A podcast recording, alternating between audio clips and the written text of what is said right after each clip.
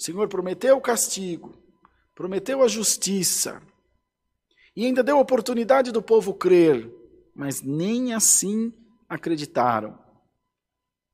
A harpa, a arca, perdão, ela era feita de uma madeira simples, não me lembro se era gofer ou gofer que se pronuncia.